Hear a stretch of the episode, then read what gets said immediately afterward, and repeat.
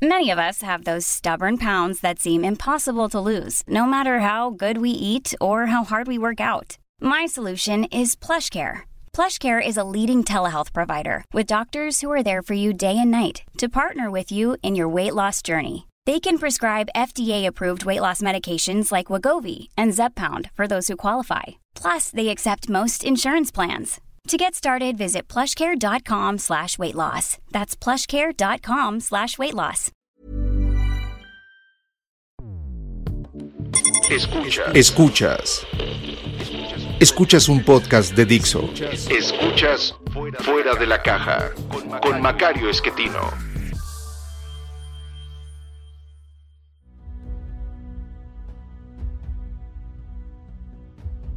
Bienvenidos, esto es Fuera de la Caja. Yo soy Macario Esquetino y le agradezco mucho que me escuche. Esta es la emisión número 98 de Fuera de la Caja, es una emisión par y por lo tanto nos toca hablar de estos temas de largo aliento que eh, usted sabe a mí me, me, llaman la atención y pues he querido compartirlos a ver si a algunos de ustedes les eh, puede interesar eh, pensar en estos asuntos que normalmente no atendemos y que podrían resultar interesantes para entender eh, nuestra vida diaria, a pesar de que no los vemos reflejados eh, todos los días eh, de forma cotidiana, pero bueno, en el fondo nos estamos moviendo sobre dinámicas que a veces no, no percibimos por completo. Y, y en este momento me parece lo más relevante es cómo estamos observando esta reconstrucción de comunidades alrededor del mundo, comunidades construidas en esta ocasión alrededor de ideas que podemos eh, definir como identidad, es decir, cuestiones que tienen que ver con eh, lo que tenemos todos de nacimiento, ya sea el color de piel, la preferencia sexual, el género, e incluso la religión, que no es un tema mm, que venga de nacimiento, pero que se aprende en la primera infancia. De manera que con base en estas ideas se está buscando construir grupos, construir comunidades eh, en un nuevo intento que indudablemente acabará como todos los anteriores en pobreza, en violencia, en autoritarismo, eh, pero pues no parece que podamos evitar estos intentos continuos de eh, construir este tipo de, grupos, de este tipo de comunidades. lo hemos platicado en muchas ocasiones, pero pues déjeme recuperar algunas ideas. Los seres humanos no podemos vivir en comunidades mayores a 150 individuos porque nuestro cerebro es incapaz de recordar la historia asociada a más de 150 personas. Indudablemente usted puede recordar más rostros que eso. Usted se acuerda de Brad Pitt, por ejemplo. Eh, este actor, bueno, pues todo el mundo lo identifica, pero eso no significa que tengamos una historia en común con él. Eh, el problema no es recordar el rostro, sino la historia asociada al rostro. Y lo relevante de eso es saber si esta persona a la cual le asociamos el rostro eh, fue con nosotros alguien que cooperó o alguien que nos hizo trampa. Y la esencia de esto es que los seres humanos, como cualquier animal, estamos preocupados por sobrevivir y por reproducirnos de manera individual, de forma que tenemos un comportamiento que en general quienes se dedican a las ciencias sociales le denominan oportunista un comportamiento que tiene que ver con eh, aprovechar las circunstancias en beneficio propio. Esto no significa que todos los seres humanos sean egoístas, ni mucho menos, pero sí hay una tendencia a aprovechar circunstancias en beneficio propio para poder sobrevivir, para poder reproducirnos, para que nuestra descendencia tenga un mayor éxito, de forma pues que cuando tenemos que tomar decisiones junto con otros seres humanos, eh, estamos pensando en la colaboración, y estamos pensando en el beneficio propio. ¿Cuál de los dos tiene más importancia? Es lo relevante para mm, la forma como tenemos que vivir juntos. Si de pronto todo mundo empieza a pensar en su propio beneficio y se olvida de la cooperación con los demás, la sociedad se viene abajo. Y la forma de evitar esto, natural, es que podemos construir estos grupos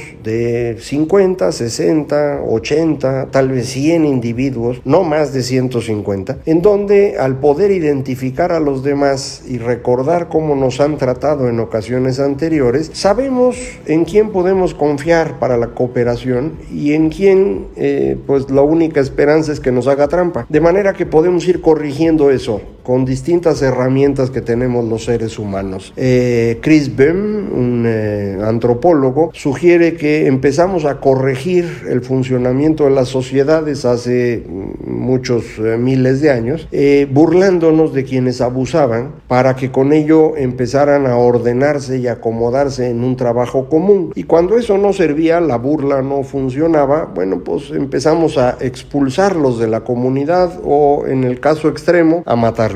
Eh, y esto fue limpiando, digamos así, el, el, pool genético sobre el cual nos movemos los seres humanos y nos fuimos convirtiendo en el animal más cooperativo que existe. Eh, esto no parece tener duda, eh, a lo mejor a usted se le ocurre que las hormigas o las abejas son más cooperativas que los seres humanos, pero hormigas y abejas en realidad son clones, es decir, cada uno de los animalitos que uno ve es copia exacta del que está junto, eh, de manera que no son individuos, son reproducciones, todas del mismo individuo, y entonces no los puede uno considerar cooperativos eh, como, como sí lo somos nosotros, que somos personas separadas, independientes, autónomas, y sin embargo capaces de colaborar con los demás. Y esta capacidad de colaborar ha ido construyéndose en el tiempo, como decíamos, con base en estas herramientas. La capacidad de identificar quién hace trampa y quién coopera, y la capacidad de ir eh, eh, pastoreando a quienes hacen trampa para que empiecen a educarse o en el peor de los casos pues puedan ser expulsados de la sociedad.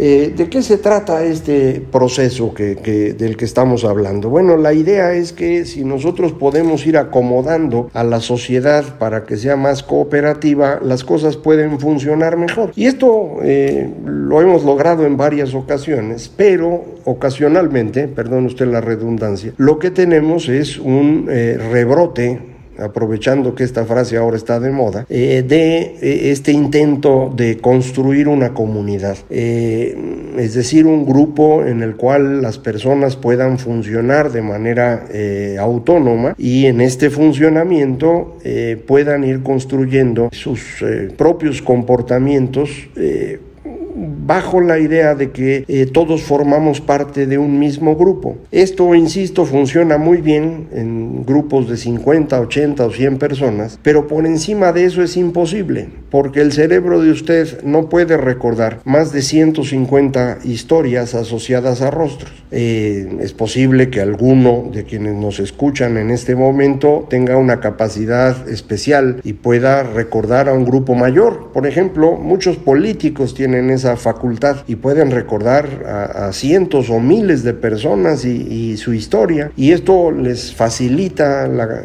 eh, construcción de redes sociales para con eso eh, ser candidatos y demás. Pero lo normal no es eso. Lo normal, insisto, es menos de 150 personas. De forma que toda sociedad en la cual viven más de 150 individuos tiene que construir herramientas para poder vivir juntos sin que se nos complique la vida. Como usted sabe, hemos vivido en este tipo de grupos los últimos 15 mil años. Eh, grupos de 200, 300, 500 personas al principio y luego de mil o dos mil en las primeras ciudades, o de 5.000 o 10.000 en lo que recordamos como los imperios previos a, Grecia, es decir, Egipto y Mesopotamia. Y ya para la época de las repúblicas eh, griegas y, y romanas, estamos hablando de, de, ciudades que tenían 200 o 300 mil habitantes. En ese tipo de ciudades, bueno, esto de la comunidad no servía para nada. Eh, había que construir reglas para que esto funcionase de manera adecuada y las fuimos construyendo en el tiempo. Así es como creo yo que puede entenderse de una mejor manera la historia humana en los últimos 15 mil años. Eh, y esto nos ha llevado en eh, distintas emisiones de este podcast a eh, explicar el, el, comportamiento cíclico que enfrentamos los seres humanos de periodos en los cuales priva la racionalidad a periodos en los cuales lo que privan son las emociones.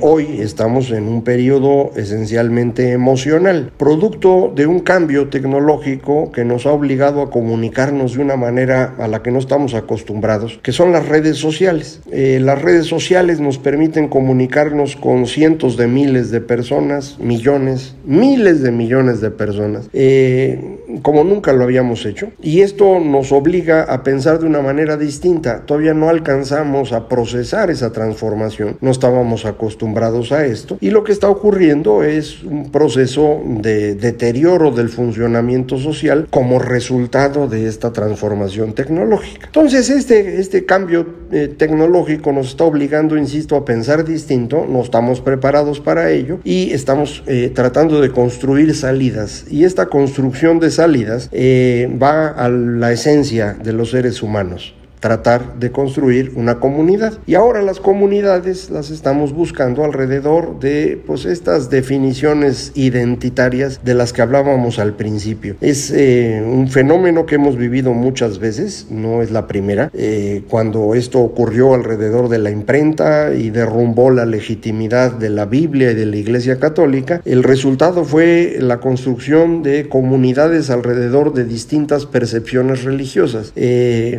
el resultado fue el mismo, pobreza, eh, violencia, autoritarismo, eh, pero pues estas construcciones religiosas eh, se llevaron 150 años en las cuales se, se fue intentando ir construyendo estos grupitos en los cuales había una interpretación de la religión ligeramente distinta de la que tenían los de enfrente. Algunos de estos grupos sobreviven al día de hoy, en particular en América, en Estados Unidos hay varias comunidades de este origen, Amish o aquí en, en, México y en otras partes de América Latina, los menonitas, que se construyeron alrededor de estas ideas en el siglo XVI, principios del XVII, y ahí siguen eh, alejados de la sociedad en pleno, porque pues por obligación esta construcción comunitaria los mantiene fuera de la, lógica de, la mayor parte de la población. Eh, esto vuelve a ocurrir alrededor del siglo XVIII, eh, en este periodo que llamamos romanticismo, alrededor de ideas que tienen que ver con la naturaleza. Eh, muchísimos esfuerzos por construir sociedades naturales, algunas de ellas sobreviven todo el siglo XIX, es el grupo al que se refería el señor Marx como los socialistas utópicos. Eh, buena parte de ellos están influidos por esta visión romántica. Eh, ya en el siglo XX la construcción es alrededor de estados, y de ideologías, y ahí el señor Marx se vuelve famoso porque una de esas ideologías proviene de él, pero todas funcionan exactamente igual de mal. El fascismo, el comunismo, el nacionalismo, todas nos llevan a enfrentamientos eh, y como le he dicho ya en varias ocasiones, pobreza, violencia y autoritarismo. Bueno, pues no aprendemos. Entonces, del 2009 para acá, estamos en eso. Eh, el argumento de construcción eh, tiene que ver con descalificar lo que conocíamos y decir vamos a movernos a la comunidad. ¿Qué es lo que conocíamos? Un periodo que ahora todo mundo etiqueta de neoliberalismo y dicen fue una época espantosa. Bueno, pues depende comparado con qué. En realidad comparado con cualquier otra época previa de los seres humanos, eh, pues fue la mejor que hemos conocido. Ahora, si lo compara usted con los sueños que usted tiene, a lo mejor es, es menos bueno, pero comparar con sueños no es una buena idea. Eh, hay que comparar con cosas que existen y contra todo lo que existe, este periodo llamado neoliberalismo ha sido el mejor que hemos vivido. Eh, a lo mejor no fue el mejor para todos los seres humanos, pero sí para la inmensa mayoría. Logramos un crecimiento económico extraordinario, no nada más en Europa o Estados Unidos, sino en todo el planeta en algunos países más que en otros, pero en todo el planeta. Y esto permitió reducir la pobreza como no lo habíamos hecho nunca antes. Eh, usted sabe, lo hemos comentado aquí, eh, en 1820, eh, que es el primer punto del que tenemos datos más o menos claros, el 90-94% de los seres humanos vivían en la miseria, es decir, con un ingreso inferior al equivalente de 2 dólares del día de hoy. Este 94-90% se fue reduciendo en el tiempo con conforme fuimos produciendo mayor, mayor cantidad de satisfactores, de alimentos, de ropa, de todo lo demás. Eh, pero ha sido en los últimos 40 años que logramos extender esto a la inmensa mayoría de los seres humanos y hoy es alrededor del 8-9% el que vive por debajo de este nivel de ingreso. Eh, sigue siendo una cantidad importante de seres humanos y es algo que hay que corregir, eh, pero no me pueden decir que vivimos una época eh, en los últimos 40 años, cuando fue el mayor proceso en el cual se redujo de mayor manera la pobreza en el mundo entero. Multiplicamos la democracia. Entre 1970 y 2015, según los datos de Politifor, eh, logramos multiplicar el número de democracias en el mundo por tres veces. Entonces, eh, la verdad es que entre 1968 y 2008, eh, los seres humanos en general vivimos la mejor época posible. Insistiría yo, alguno de ustedes puede ser que le haya ido mal, pero eso no significa que a todos les haya ido mal. Al revés, a todos, a la inmensa mayoría, les fue muy bien. Pero la llegada de las redes sociales y esta obligación de pensar distinto nos hace ahora interpretar ese periodo de una manera un poquito eh, sesgada. Eh, y lo que estamos haciendo es tratar de entender nuestro fenómeno actual eh, con base en estos grupos ficticios, estas comunidades que estamos imaginando, permítame usar esta idea de Benedict Anderson, las comunidades imaginarias con las cuales él asociaba la nación, hoy la podemos utilizar esa idea de comunidad imaginaria para pensar en estos grupos que se tienen que acomodar de acuerdo a sus características de nacimiento. Eh, esto puede aparecer más eh, espectacular en el caso de grupos que uno asociaría un poco a la izquierda, eh, ahora que tenemos esto de Black Lives Matter y el, drama espantoso que se ha vivido los últimos días en Portland, Oregon, eh, pero en realidad esto está ocurriendo en todas partes. De hecho, el grupo que sostiene al señor Trump, la gran cantidad de votantes de Trump, eh, se corresponde con una definición identitaria. Son en general hombres blancos de poca educación, de ingreso relativamente bajo, que viven en pueblos más o menos pequeños y que tienen una religión específica. Eh, y este grupo pues defiende al señor Trump porque cree que está defendiendo a su comunidad. Eh, identifica a su comunidad en contrapartida a los demás, a los que no son blancos y por lo tanto son negros, hispanos, asiáticos o lo que usted quiera, eh, que no son hombres, es decir, son mujeres o son gays o tienen algún otro género distinto, eh, con preferencias obviamente diferentes, eh, y, entonces lo que están tratando de hacer es mantener una ventaja artificial de este grupo, los hombres blancos, viejos, etcétera, todo lo que usted quiera, alrededor de Trump contra todos los demás. Esto no es el único caso en otros países estamos viendo el mismo fenómeno agrupados alrededor de otras definiciones. Eh, creo que así puede uno entender un poco lo que está ocurriendo en España y puede uno entender lo que está ocurriendo en México y puede uno entender a la India o sea, no es un fenómeno exclusivo de Estados Unidos. Puede ser más notorio porque, bueno, Estados Unidos es un país muy importante y el señor Trump es muy espectacular, pero el fenómeno está en todos lados. En el caso de la India, por ejemplo, Narendra Modi, el eh, primer ministro de, ese país, está intentando construir alrededor de una visión religiosa eh, una diferencia con eh, buena parte de los demás indios que no tienen la misma religión. Y con esto el la posibilidad de un enfrentamiento con Pakistán o con Bangladesh se vuelve más importante. Eh, lo mismo ocurre en España, en donde están tratando de recuperar esta visión de la República Española que pues se había ido procesando con dificultades durante mucho tiempo y ahora la resucitan eh, con un gran riesgo de por medio, eh, porque todos estos esfuerzos de construir comunidad al final nos llevan exactamente al mismo lugar y ya lo hemos comentado pobreza violencia y autoritarismo. No existe otra cosa. Eh, yo entiendo que en el fondo del corazón muchas personas se emocionan con esta construcción comunitaria, eh, pero el resultado no puede ser distinto. El resultado va a ser pobreza, violencia y autoritarismo. Y, tratar de salir de eso nos va a costar muchísimo trabajo. Algunas personas creen que la derrota del señor Trump en noviembre, si ocurre, puede resolver esto. Yo tengo mis dudas. Yo creo que el señor Biden, para poder derrotar a Trump, eh, va a tener que pactar con muchos grupos que a final de cuentas le van a empezar a hacer la vida muy difícil porque van a empezar a construir sus propias comunidades. Son los grupos que apoyaron a Bernie Sanders, que después se negaron a apoyar a Hillary Clinton y han ido construyendo en este lapso grupos casi de choque, como los que podemos ver en Portland. Entonces, eh, no crea usted que esto se va a acabar pronto, ¿eh? Vamos a seguir teniendo durante la próxima década, me parece, eh, mucha tensión alrededor de las definiciones sociales que tienen su origen, insisto, en esta nueva tecnología comunicacional que nos está obligando a pensar distinto y todavía no entendemos cómo hacerlo. Eh, a ver si dentro de un par de semanas que nos toca la emisión número 100 le puedo presentar algunas ideas de qué es lo que yo creo que hay que pensar de manera distinta. Por el momento me despido, muchísimas gracias por escucharme, eh, soy Macario Schettino, les recuerdo, es muy fácil comunicarse conmigo, arroba Macario MX en Twitter, eh, correo electrónico macario arroba macario.mx, página www.macario.mx. Muchísimas gracias, esto fue Fuera de la Caja.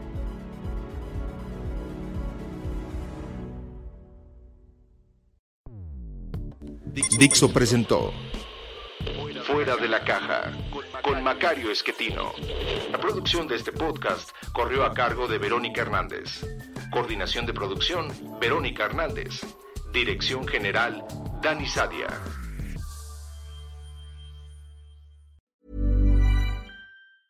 Ever catch yourself eating the same flavorless dinner three days in a row? Dreaming of something better? Well, HelloFresh is your guilt-free dream come true, baby. It's me, Kiki Palmer. Let's wake up those taste buds with hot, juicy pecan-crusted chicken or garlic butter shrimp scampi. Mm. Hello Fresh. Stop dreaming of all the delicious possibilities and dig in at HelloFresh.com. Let's get this dinner party started.